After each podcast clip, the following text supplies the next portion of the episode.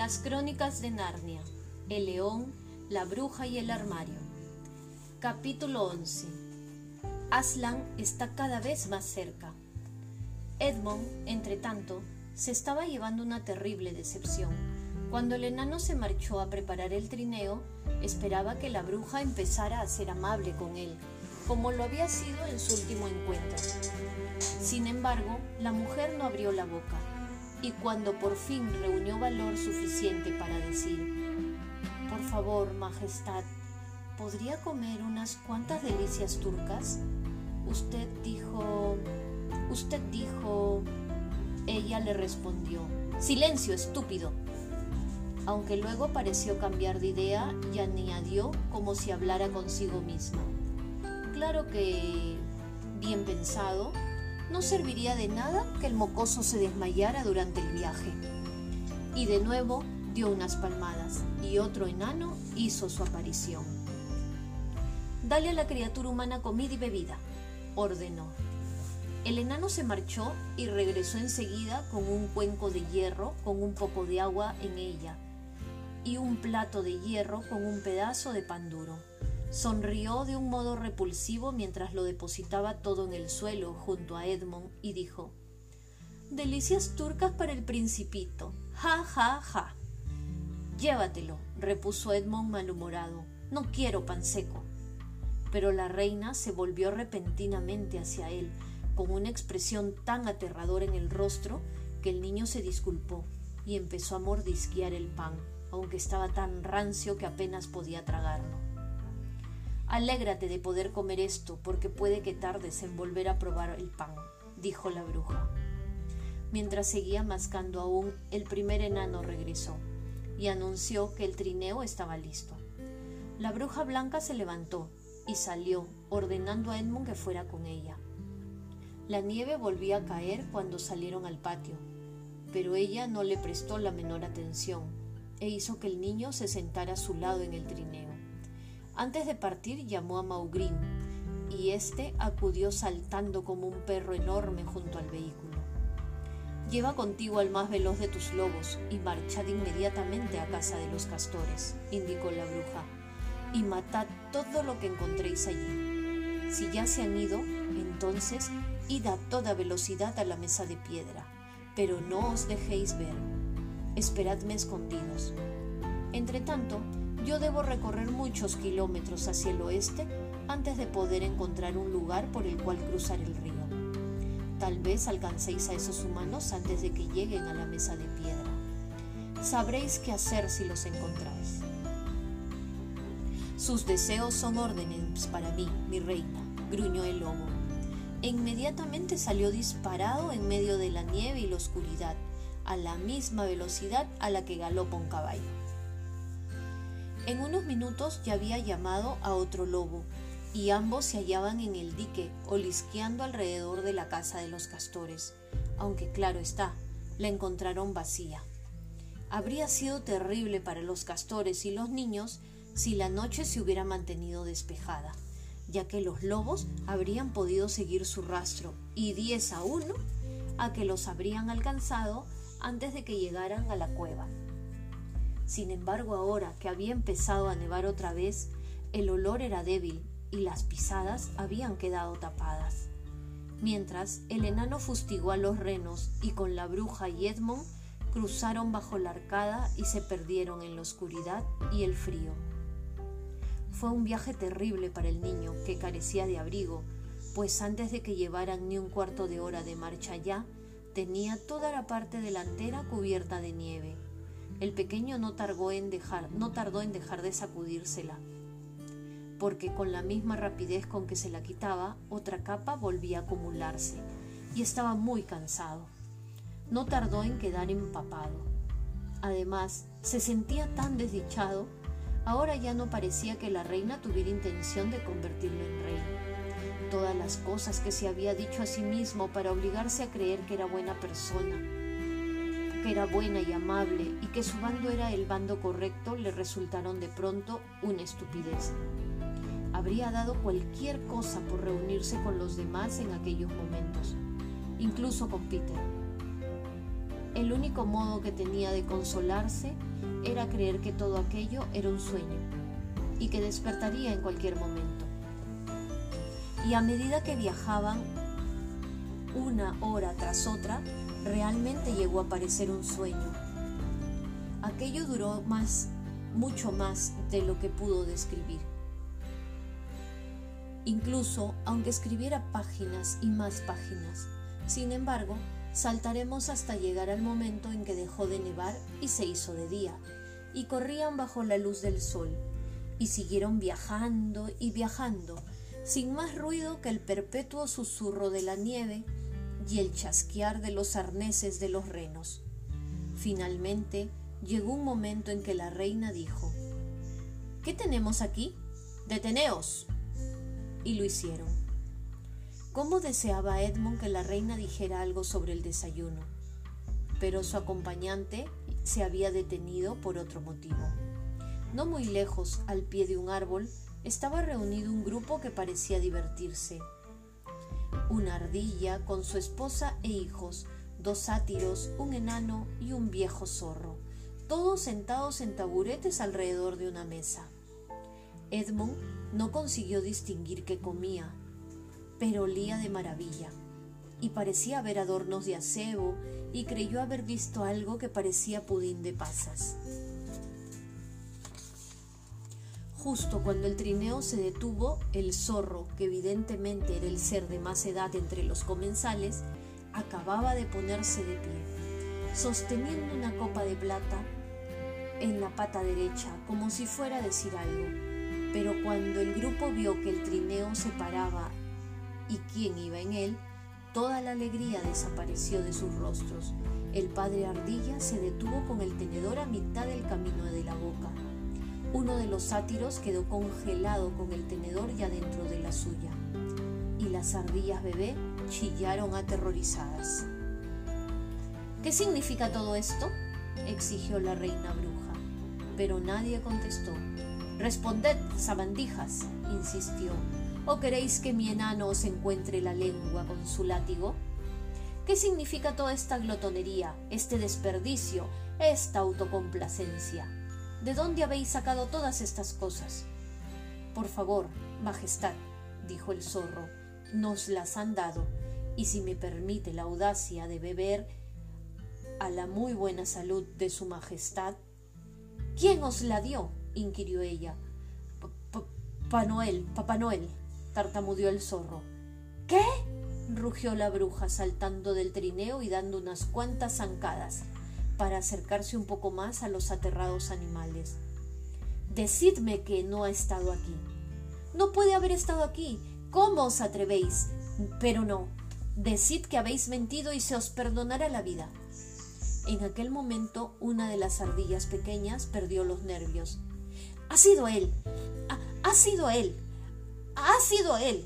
chilló golpeando con su cucharilla sobre la mesa. Edmond vio cómo la bruja se mordía los labios con tal fuerza que una gota de sangre apareció en su blanca mejilla, y a continuación alzó su varita. No lo haga, no lo haga, por favor, no lo haga, gritó Edmund. Pero mientras él gritaba, ella ya había agitado la mano, y al instante, en el lugar donde había estado el alegre grupo, habían solo estatuas de criaturas, una de ellas con el tenedor detenido para siempre a mitad del camino de su boca de piedra. Sentadas alrededor de una mesa de piedra sobre la que había platos de piedra y un pudín de pasas de piedra. En cuanto a ti, dijo la bruja asestando a Edmund un fuerte bofetón en el rostro mientras volvía a subir al trineo, que esto te enseñe a pedir clemencia para espías y traidores sigue adelante. Y Edmund por primera vez en esta historia sintió pena por alguien que no fuera él. Resultaba muy triste pensar en aquellas figuritas de piedra, sentadas allí durante todos los silenciosos días y las oscuras noches, año tras año, hasta que el moho creciera sobre ellas y finalmente incluso sus rostros se deshicieran. Volvían a correr veloces ya, y Edmund no tardó en advertir que la nieve que los salpicaba mientras avanzaban era mucho más húmeda que la de la noche anterior. Al mismo tiempo se dio cuenta de que sentía menos frío y también de que el ambiente se tornaba brumoso y más cálido. Además, el trineo no corría ni mucho menos tan bien como lo había hecho hasta aquel momento. En un principio pensó que se debía a que los renos estaban cansados, pero pronto comprendió que no podía ser esa la auténtica razón. El trineo dio una sacudida, patinó y siguió dando saltos como si chocara con piedras, y por mucho que el enano fustigara a los pobres renos, el trineo avanzaba cada vez más despacio. También parecía existir un sonido curioso a su alrededor, pero el, ruido del trineo al resbalar y saltar y los gritos del enano a los renos impidieron que Edmund oyera de qué se trataba hasta que el vehículo se atascó con tal fuerza que no hubo forma de moverlo. Cuando esto se sucedió, se produjo un instante de silencio, y en aquel silencio el niño pudo escuchar el otro ruido debidamente. Era un extraño sonido suave, susurrante, gorgojeante, y sin embargo no resultaba tan extraño, porque ya lo había oído antes. Si al menos consiguiera recordar dónde entonces, de improviso lo recordó. Era el sonido del agua al correr. A su alrededor, aunque fuera de su vista, habían innumerables ríos que gorgojeaban, murmuraban, borboteaban, chaputeaban e incluso a lo lejos rugían. Y su corazón dio un vuelco, aunque sin saber por qué, cuando comprendió que la helada había finalizado. Mucho más cerca se oía el constante gotear de las ramas de los árboles. Y entonces, al mirar un árbol, vio que un enorme montón de nieve resbalaba de él, y por primera vez desde que había entrado en Narnia, contempló el color verde oscuro de un abeto. Sin embargo, no tuvo tiempo para escuchar u observar más, pues la bruja dijo No te quedes ahí mirando como un estúpido, baja y ayuda y desde luego tuvo que obedecer. Saltó a la nieve, pero en realidad esta era ya solo agua-nieve. Y se puso a ayudar al enano a sacar el trineo del agujero fangoso en el que se había metido.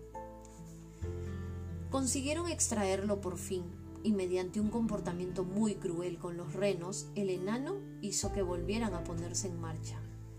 Y así recorrieron un corto trecho, la nieve se derretía a marchas forzadas y empezaban a aparecer trozos de hierba verde en todas direcciones. A menos que hubieras estado contemplando un mundo nevado durante tanto tiempo como lo había hecho Edmund, no podrías imaginar qué sensación de alivio producían aquellas manchas verdes tras un interminable color blanco. Entonces, el trineo volvió a detenerse. No sirve de nada, Majestad, dijo el enano. No podemos ir en trineo con este deshielo. En ese caso debemos andar, repuso ella. No los alcanzaremos jamás andando, refunfuñó el enano, no con la ventaja que nos llevan. ¿Eres mi consejero o mi esclavo? inquirió la bruja. Haz lo que se te dice. Ata las manos de la criatura humana a su espalda y sujeta al extremo de la cuerda. No olvides tu látigo y corta los arneses de los renos sabrán encontrar el camino de vuelta a casa. El enano obedeció, y en unos pocos minutos Edmund se vio obligado a andar tan deprisa como pudo con las manos atadas a la espalda. No dejaba de resbalar en el aguanieve, el barro y la hierba húmeda, y cada vez que resbalaba, el enano le lanzaba una maldición y en ocasiones también le asestaba un golpecito con el látigo. La bruja andaba tras el enano y repetía sin cesar más rápido, más rápido. Las zonas de color verde aumentaban de tamaño y las de nieve disminuían a toda velocidad. A cada momento más y más árboles se sacudían sus mantos de nieve. Muy pronto, a derecha e izquierda, en lugar de formas blancas, se veía el verde oscuro de los abetos o las negras ramas espinosas de robles desnudos, hayas y olmos. Luego la neblina pasó de blanco a dorado y finalmente se disolvió por completo. Rayos de deliciosa luz solar cayeron sobre el suelo del bosque y en lo alto se podía ver un cielo totalmente azul por entre las copas de los árboles. No tardaron en ocurrir cosas más maravillosas. Al doblar repentinamente un recodo y penetrar en un claro lleno de abedules, Edmund vio que en el suelo estaba cubierto en toda su extensión por pequeñas flores amarillas celidonias. El sonido del agua aumentó en intensidad y al poco rato cruzaron el arroyo de verdad. En la otra orilla descubrieron que habían brotado campanillas de invierno. Ocúpate de tus asuntos, gritó el enano al ver que Edmund había vuelto la cabeza para mirarlas, y dio un violento tirón a la cuerda. Aunque desde luego aquello no impidió que Edmund siguiera contemplando cosas. Apenas cinco minutos más tarde observó una docena de azafranes que crecían alrededor de la base de un viejo árbol, dorados, morados y blancos. A continuación se oyó un sonido más delicioso aún el del agua. Desde un punto situado muy cerca del sendero que seguían, un pájaro trinó repentinamente desde la rama de un árbol. Le contestó el cloqueo de otra ave situada algo más lejos, entonces, como si hubiera sido una señal, se oyeron trinos y gorjeos por todas partes. Luego, un instante de una melodía completa, y en cuestión de cinco minutos, todo el bosque resonó con el canto de las aves, y donde quiera que pusiera los ojos, el niño veía pájaros que se posaban en ramas, o que se elevaban hacia lo alto, o que se perseguían entre sí y discutían, o incluso que se limpiaban las plumas con el pico. Más rápido, más rápido, ordenó con furia la bruja. Ya no había ni rastro de niebla. El cielo se volvía cada vez más azul y enseguida aparecieron nubes blancas que lo recorrían veloces a intervalos. Los amplios claros estaban llenos de prímulas. Se alzó también una leve brisa de que desperdigaba gotas de humedad desde los las balanceantes ramas y transportaba frescos y deliciosos aromas hasta los rostros de los viajeros. Los árboles empezaron a renacer. Los alerces y abedules estaban cubiertos de verde, los laburnos de dorado y las hayas no tardaron en brotar sus delicadas hojas transparentes. Mientras los viajeros pasaban bajo ellos, la luz también se tornó verde. Una abeja zumbó en su camino. Esto no es deshielo, dijo el enano deteniéndose de repente. Esto es la primavera. ¿Qué vamos a hacer? Han destruido vuestro invierno. Fijaos, esto es cosa de Aslan. Si alguno de vosotros menciona ese nombre otra vez, respondió la bruja, morirá al instante.